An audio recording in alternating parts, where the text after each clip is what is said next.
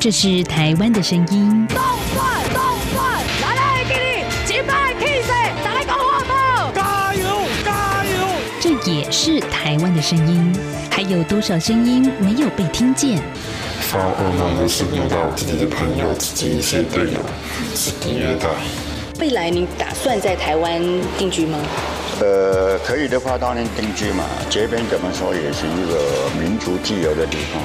每个人都有可能变成那少部分人。你没有公益，你不能维护基本的人权，那你就没有完全的安全。在这狂乱的年代，思考让我们自由，就要听晚报，听见新闻之外。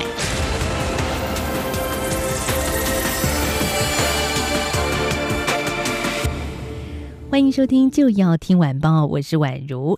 在最近呢，宛如看到一个新闻讯息哦，真的觉得非常非常的不可思议。而他这个不可思议呢，可能是说啊，身在台湾的我们这个台湾人，那从来没有想过的一件事情。这新闻是说什么呢？有一位移工来到台湾工作六年的时间，那今年接受健康检查，结果确诊有肺结核。经过两个星期治疗，那医师就评估了，诶，治疗成功，没有传染力，可以边治疗再继续边工作。不过呢，却因因为啊，这个雇主也就是台湾方面的雇主拒绝他继续接受治疗，所以他被迫返回到他的母国。而这样的事件呢，也在呃上星期我们看到了台湾的移工民间团体站出来呼吁政府，也就是疾管署这边应该要修法。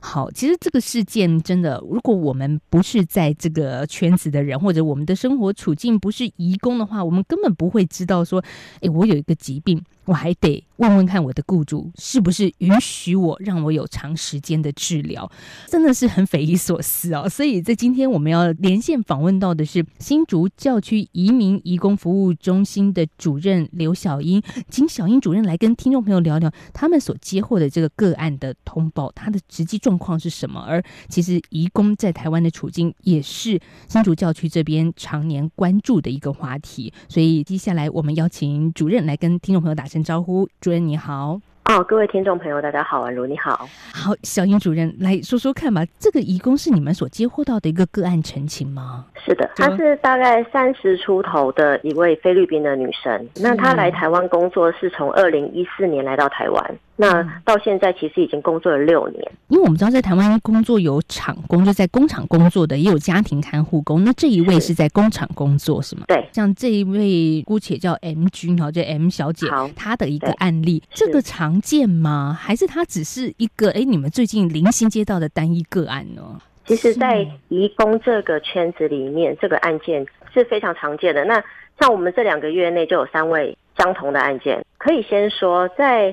我们的呃想法里面好像并不常听到结核菌或结核病这一个病症，是因为我们其实从小，我的话，那因为我从小的时候，我们那个时候小学开始就会有做一个皮肤检测，嗯，就是在手臂上面会施打一个疫苗，那它会检测你是不是曾经得过呃结核菌，或是身体是不是有抗体，如果没有的话，我们会打卡介苗。从一百零五年以后，其实所有的小朋友就是一出生的时候，我们其实就已经注射了卡介苗。那在台湾，说实在的，近几年我们真的没有听过了，或者是说我们其实也没有太注意到台湾还有这样的疾病啊。呃，其实结核菌在台湾是非常常见的传染病，只是大家没有关注。嗯、我们一年大概有八千多位的国人染病。国人还是会有染病的几率，即便我们小时候曾经接种过相关的疫苗。因为其实结核菌存在我们身体里面，它会因为我们的抵抗力非常的强，而不容易导致我们发病。但是当我们抵抗力弱，或者是我们年纪老，或者是我们年纪很小，都会发病。所以国人的部分就是有八千多位，这是机关署的统计资料。那如果是移工，也有三百八十位。好，国人染病，我毕竟我台湾有全民健保，我们其实常常引以为傲哈，就是我们这个国人都可以用很低廉的价钱，就每个月缴付保费，然后当你真的有需要的时候，可以接受完整的治疗，也不用花太多钱。可是对移工来说呢，第一个我想先请教呃小英主任说，移工在台湾也有可以享受到健保吗？是，移工每个月还是要缴健保支付额，跟我们一模一样。那如果是肺结核结核病，它的一个治疗诊断的状况，其实就比较长时间了，也比较繁复一点。台湾的人可能就是我就去治疗啊，就这样子，它就像一个疾病一样。可是我想凸显的是，在这个你们所倡议的个案里面，移工他要去治疗，得经过雇主的同意，这件事情听起来就让人觉得非常非常的奇怪。对，因为卫福部疾管署在受聘雇外国人健康检查办法的第九条里面，它规定了，就是如果外国人。特别是第二类的外国人，就是我们在台湾的七十几万的蓝领的移工们，如果他们感染了结核菌，如果要接受六到九个月的投药治疗，第一个要点就是必须拿到雇主同意书。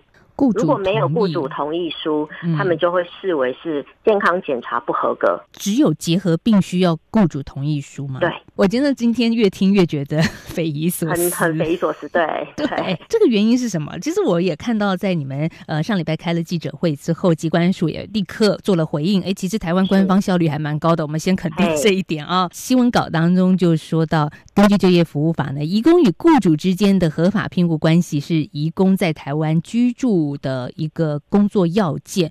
那结核病的治疗期间长达六个月，这个治疗过程需要雇主配合，提供合适的环境与时间。嗯，这听起来也很有道理啊啊，这才能够协助义工完成治疗。本来也就是嘛，因为毕竟人家啊远渡重洋来到台湾付出劳力，那雇主本来就有这个责任要提供环境跟休养的时间。对，这是没问题的。对，但是疾管署并没有告诉大家这六个月的疗程。其实卫生所每一天都会派专员定时的，譬如说早上八点，他们都会在早上八点以前把这个药送到移工所居住地或者公司，看着他大概花不到一分钟的时间，看着他把药吃进去，这个疗程就结束了。每天一样的时间，哦，所以我不相信每一个雇主在移工上班之前让他花不到一分钟的时间，由卫生所的人亲自让他吃药。这么短的时间，六个月配合六个月，嗯，对雇主到底有多么庞大的影响？这是我们搞不懂的。卫福部疾管署这边是说需要提供环境跟时间，所以才会需要雇主来同意，来兼顾移工跟雇主双方的权益。所以双方的权益也都很重要啊，因为移工吃药不要影响到工作嘛，对雇主来说也是个权益的损害。照字面上来说，我们是这样解读的。是，但是雇主真的担心的。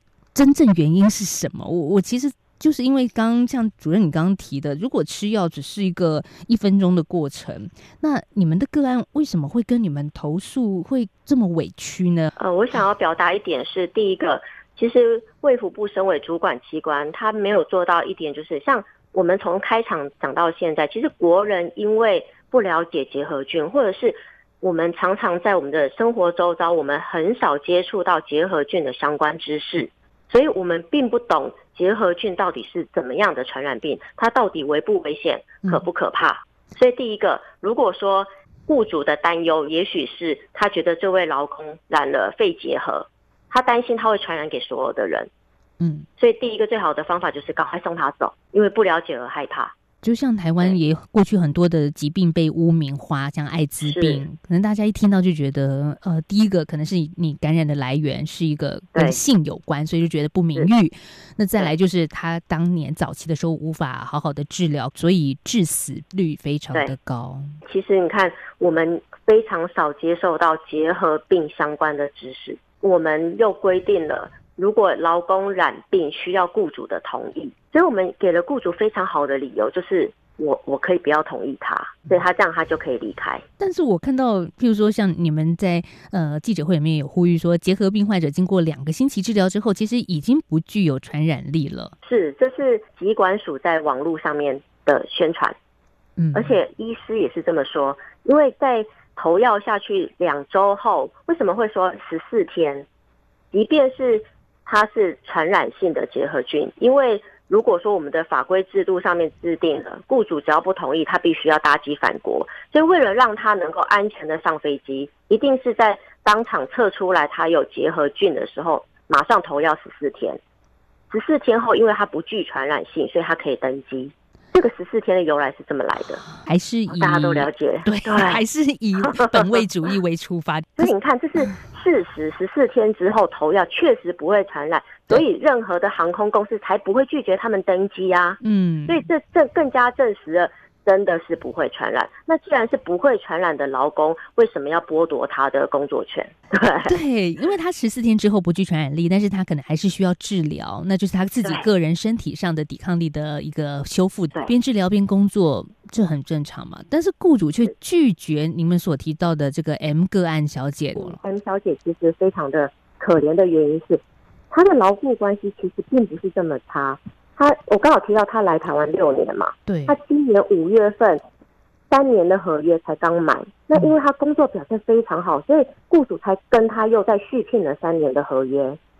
那因为机关署有规定，每一位劳工在新的合约开始要接受定期健康检查，他就在这六年后刚续聘的健康检查发现了他有肺结核，然后只因为他感染了结核菌，所以雇主就。直接因为他的病而选择不要他，就是我因为生病，所以可能会减损我的劳动力。那雇主就觉得，那换一个人吧，反正移工再聘就有啦。原来我们一直要的并不是人，而是劳动力。而我们一直以来三十年来，我们都把这一群的移工们当成是像就是免洗餐具一样，只要他受伤了，劳动力减损了，或者是发生职灾了，你们随时。可以说抛弃就抛弃，包含连我们的政府单位，他当他在制定法律政策的时候，他也从来没有把他们当人一样享有人权的考虑。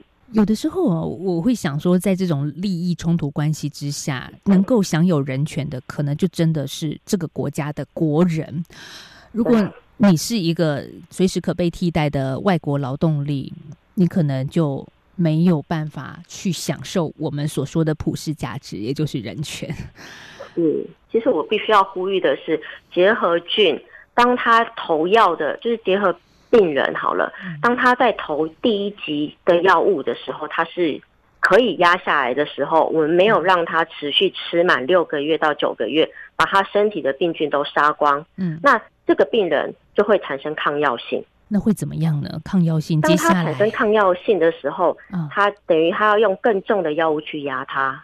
那在我们的法定传染疾病，多重抗药性的肺结核是很严重的传染疾病，因为它是没有药可以治，因为它抗药性很强。那所以我们可以想象，如果这个移工当他服药到一半，因为才治疗不到几个月，所以他停药了。是他现在他身体里面的结核菌是抗药性的。当他回到了菲律宾，我们不敢说他不会传染给其他的人。那大家都知道，结核菌在体内是会有潜伏期，所以如果他不幸的在国内传染了给其他人，我们依旧引进了菲律宾的劳工进来我们的国内。所以当这群有着抗药性的移工来到了台湾，那我们的下场是什么？我们不要想把他送回国内。不在我们台湾就好了，我们总要引进在他国菲律宾国里面还有其他劳工嘛。但是你把他送回菲律宾啦，所以他的病菌我们不敢说他不会在菲律宾扩散，因为像现在跨国移动非常的密集，那台湾特别也需要一些东南亚籍的移工朋友来补充我们的劳动人力。那下一次也就是呃主任所说的反扑，可能在。把这样的病菌再带回到了台湾，那其实这并不是我们立法初衷的本意嘛。嗯，我们这时候先休息一下，下个阶段再继续来谈。其实疾管署还有后续的一点点的回应，我们也希望听台湾的国际劳工协会的这些关注移工的这些组织怎么样去看政府的一些回应。我是指挥中心疫情监测组组长周志浩。校园请落实防疫措施，请家长注意，孩子发烧或身体不舒服时，赶快就医，并且在家休息。也请大家共同配合，保持教室通风。使用空调时，对角要各开一扇窗。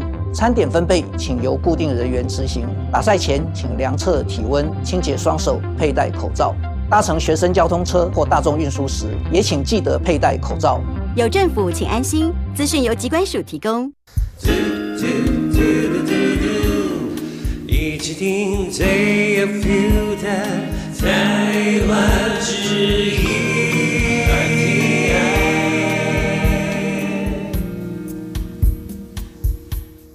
继续回到就要听晚报，我是宛如。在今天节目，我们访问到的是在台湾呢非常关注移工权益的新竹教区移民移工服务中心的主任刘晓英。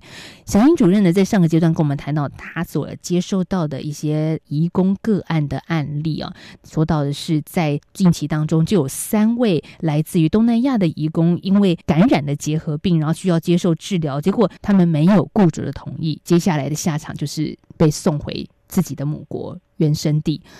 其实对移工朋友来说，好不容易来到台湾，甚至付了一些巨额的中介费。当然，他们就希望努力的工作，然后呢，好好的赚钱。我觉得这是很单纯的，我工作劳力付出，我赚钱。可是这个过程并不是很顺利，因为当中你只要一染病，像今天说的结核病，就会出现问题。过去台湾也有一个类似于这样的讨论，是说到嗯艾滋病。移工朋友如果在台感染了艾滋，他也有一度是会被立刻送回去、送走的嘛？是世界卫生组织，它会对其他相关的病，因为我们会呃，就是世界会进步，然后我们的药会慢慢的研发出来，而且大家对艾滋有一阵子到，B，譬如说到现在，我们其实对 HIV 的教育是非常广泛的。我们透过不断的宣导，让大家知道说，怎么样的接触其实是不会染上艾滋。那染上艾滋之后，经过什么样的状况之下，它其实是可以控制的。因为有妥善或者是适当的教育，让我们免于对未知的恐惧。然后政府也会在民众对这一个病情的认知了解之后，那当然，如果当你做出了一些不当的处置，包含对国人或者对外籍移工。不当的处置之后，当然人民的声音会反反映出来。所以在一百零五年以前，政府其实已经修订了，艾滋其实已经不列入在我们的重大的传染病的管制内。那当然，移工他如果染上了 HIV 的话，他并不用说这样子就会被剥夺他的工作权。是，而且可以在台湾接受一个妥当的治疗。是，那是因为我们的认知或者是受教育，让我们知道说，原来这个疾病是不可怕的，这个疾病是可以被控制的。那在二零一八年，机关署的一份报告说，每年大约有三百八十位的外籍移工在台工作期间感染结核病。当然，呃，我们台湾国人大多数啦是有抗体的，但是其实听众朋友会觉得奇怪，那移工怎么来到台湾就被感染呢？因为其实也涉及到他们母国的一个卫教政策上，并没有很落实到这个疾病的一个接种疫苗。那的确，他们来到台湾会有这样子的感染风险。那也因为在上个星期，台湾的这些劳工团体哦提出了呼吁，机关署也立刻回应了，发了新闻稿说，啊、将会搜集各方意见以及资料之后，邀集相关部会学者专家跟团体来进行研商。好，那我们也这么说吧。机关署很快的就说，哎，看到这个问题了，马上就要去动作了。好，这再再次肯定一下哈。但但是我我相信，其实主任要的还有更多，对不对？呃，因为包含我们当场，其实希望机关署可以呃当场回应我们，为什么七十几万的移工们来到台湾染病了，需要一纸雇主的同意书才能继续治疗。那很遗憾的是，当场我们其实没有获得。相关的回答，我想法规的制定一定有政府的考量。嗯，其实政府不妨就是说出他们的考量点。嗯，那我们就会知道说，好，那我们如何站在雇主跟劳工双赢的局面，我们来制定出一个适当的法令、适当的规定，或者是也许对疾病我们认知不够，那政府是不是要做？因为我们现在已经移工数量比。以三十年以前，已经多了非常多。对，原本以为它是替代性的人力，没想到现在已经七十几万，变成不可或缺的人力。对，很快的，它要破百万。那当它破百万的时候，其实，在台湾是非常一个庞大的族群在国内。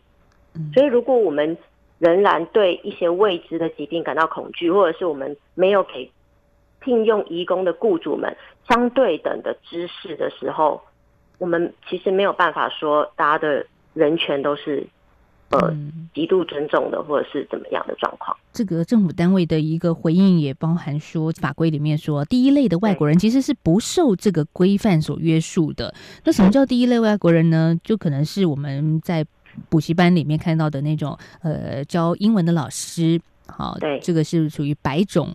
感觉较为高级的外国人 哦，就是我们挂号。的白领劳工，对，就是大家可以看的，就是比较高科技、嗯、高知识，或者是呃，他是来自于欧美国家的这一群外国人，对，他不受法规的控制。第一个，他并不需要定时的接受健康检查；嗯、第二个，他如果感染了结核菌，他是不需要经过任何的人的同意，他可以定时的服药，直到。六到九个月结束，所以听众朋友，你在听主任这么说，你会觉得更奇怪的。另外一个问题又出来了：为什么所谓的白领的外国人，来自于相对于欧美国家好了，这个居多的外国人，他是不受这些规范的，他不用去请示雇主，可不可以继续接受六个月的一个长度的治疗服药？不用、嗯、是。然后可能刚刚主持人也有说，就是为什么疾管署自己统计。移工们每年有三百多位的人染病，嗯，那我必须要说，第一个，他们其实是非常年轻就来到台湾，嗯，那应该不会染病。但是我刚才有说过，这个染上结核菌的高风险群，就是第一个年纪大或年纪小，第二个是抵抗力非常低。那我们都要回过头去想，七十几万在台湾的劳工们，他所做的工作，第一个时间的长度非常的长。第二个，他的工作环境非常的脏乱，然后他所做的工作是非常的重的工作，重劳力的工作。所以，如果你在一个没有时间休息，然后你是非常出卖劳力的辛苦工作，我相信大家如果在工作一个月以后，所有人的抵抗力都会下降。对，更不用说工作了三年、六年、九年，所以他们当然是结核菌。染上的高风险族群，对，所以大家就会知道说，哎，好像这个结核菌特别爱找上这一群人，不是，是因为这一群人他做着我们所不想要做的工作，所以这个其实，呃，从我们刚刚开头到现在，我们其实都可以知道说，其实这一群人，第一个他其实，嗯，承担了很多我们没有办法承担的工作，譬如说照顾长者的工作，照顾病人的工作，第二个是我们的重大经济。建设，或者是我们的呃一些传产高劳力的工作，或者是渔工这些辛苦的工作，其实现在年轻人所没有办法承受的工作，他们来承受，但是他们却又是被要求要非常健康的劳动力在台湾，所以我们可以知道说，呃，我们的人权对于这个七十几万的义工们，嗯，在他们的身上其实是呃。改进的空间还算蛮大的。其实接下来最后一点点时间，我想讲另外一个还要改进的空间，也是接下来你们要持续倡议的部分哦。呃，就是在于家务工是不是受到劳基法的保障？这个。嗯，接下来十二月，台湾的移民工的团体其实会继续做一些呼吁，但是这不是一个新的议题了，这已经我听你们倡议这个新闻已经看很久了耶。对，但是呃，主持人不知道你们有没有发现，最近印尼的政府有在说，他们的移工希望以后来到各个国家嗯。工作的时候，他们希望这些劳工是不用背债的。就是零付费的政策哦，前一阵子对，嗯，就是前一阵子的新闻，对不对？嗯，因为造成了我们很大一批的家务劳工的雇主们，其实有到劳动部去抗议，雇主去抗议，是因为雇主以后如果说要引进印尼籍的看护工，他必须再帮他们支付七到十万的。所谓的国外的费用，呃，中介费这一块嘛，所以衍生的行政费用，就是由台湾的雇主来负担。如果是要到台湾的话，是，所以为什么我们会一直讲这个议题？哦、因为我们其实不断的在十几二十年前就一直呼吁政府，我们会聘雇外籍劳工或外籍看护工的家庭雇主、家庭类的雇主，其实。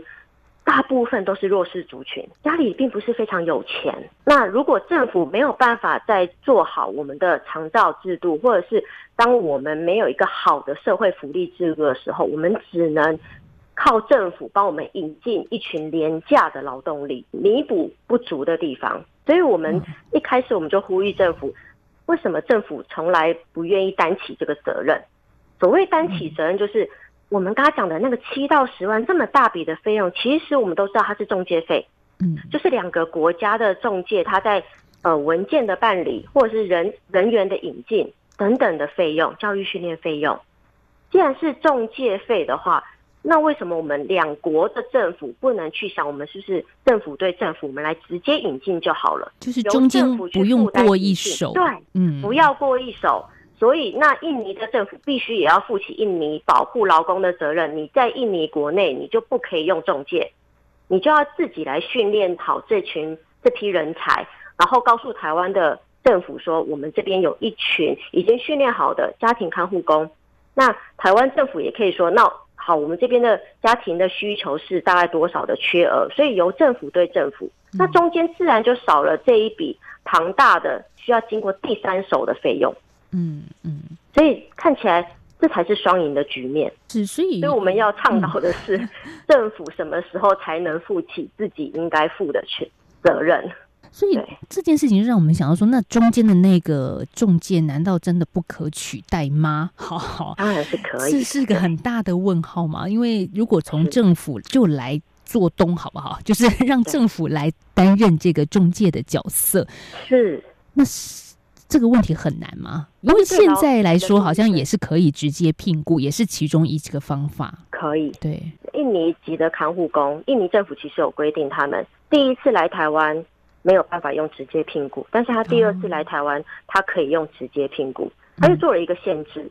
嗯，但是我觉得印尼政府在这一方面，他要自己负责任，因为如果你限制了第一次不能用直接聘雇，所以你必须自己吸收在国外所支付的那个成本吗？因为是你自己限制的啊。嗯，所以你不能要求我们国内的雇主必须帮劳工分摊这一笔七到十万不等的费用。所以其实我们为什么一直讲？我们需要帮家庭类的移工们争取应有的权利，因为他们一个月的薪水才一万七，但是他们每个月必须返还，就是他们之前贷款的七到十万不等的中介费，每个月要还八千到九千不等，所以这样扣下来，他每个月的薪水不到一万块，但是他工作的时间却是非常长的，因为他没有劳基法的保障，所以他没有基本工时。七天二十四小时，听众朋友，如果这样子的工作，你能撑多久？这一群人，他如果就像让我们想到很久以前留下的案件啊，是那对国策顾问留下，因为他跟他的印尼籍的看护工其实感情非常的好，他们也非常的互相支持。但是就像我刚刚讲的，因为没有喘息服务。所以必须这位印尼籍的看护工，他必须二十四小时，只要留下一有需要，他必须随时的去帮忙他。所以他照顾他长达六七年以后，他的精神开始出现了一些状况。嗯，所以当他有一天发现好像地震了，所以他很雇主心切，他非常的担心刘霞的呃生生命安全，所以他赶快要把他抱离家里，就不慎的就摔伤他，所以刘霞就因为这样走了。所以这让我们看到其实。一个蛮大的隐忧，就是当照顾我们的人他不健康的时候，那那个被照顾的人他又能如何能得到妥善的照顾？我们不管是法规制度或者是一些权利的保障，我们都希望说受到重视，包含我们现在的自己，我们自我本身，我们身为劳工，但是我们其实大家都知道，我们常常都是过劳，而且我们的所得其实并没有非常的高。那我们将心比心，看看我们的义工们，对，我们应该会有更大的体体悟才是。所以我觉得是我们应该把我们的呃，应该说我们应该把我们的心声告诉我们的政府。我们希望我们的政府真的能够实际上负起他应该要负的责任。机关署说会召集专家，相关部会再开个会。小英主任这边觉得。其实我们觉得这，因为这些都是官方的回复，嗯，但没有关系，就是我们还是会韩文，就是我们在开完记者会之后，其实我们已经写好公文，希望机关署可以，就是算内部的开会也可以，就是可以邀请我们一起参加，总要做一个讨论，然后对于这些事情，我们可以有比较好的方式去处理，因为如果说都不处理，你事情还是一样的发生。是啊，所以大家看到台湾社会这样子的抗争，其实真正的源头或缘由，我们是希望这个社会彼此的对待或这个结构能够更好。嗯，对。好，我们在今天访问到的是呃新竹教区移民移工服务中心的刘小英主任，谢谢主任今天跟我们的分享，谢谢。啊，也谢谢大家。好，也谢谢听众朋友今天的收听。我想今天听完节目，你应该跟宛如一样，哇，知道了非常多平常我们没有关注的事情，但是它确确实实的在我们的社会当中发生，而且是现在进行式。大家真的听完收获应该跟我一样多。好，我们今天节目进行到这了，明天再聊。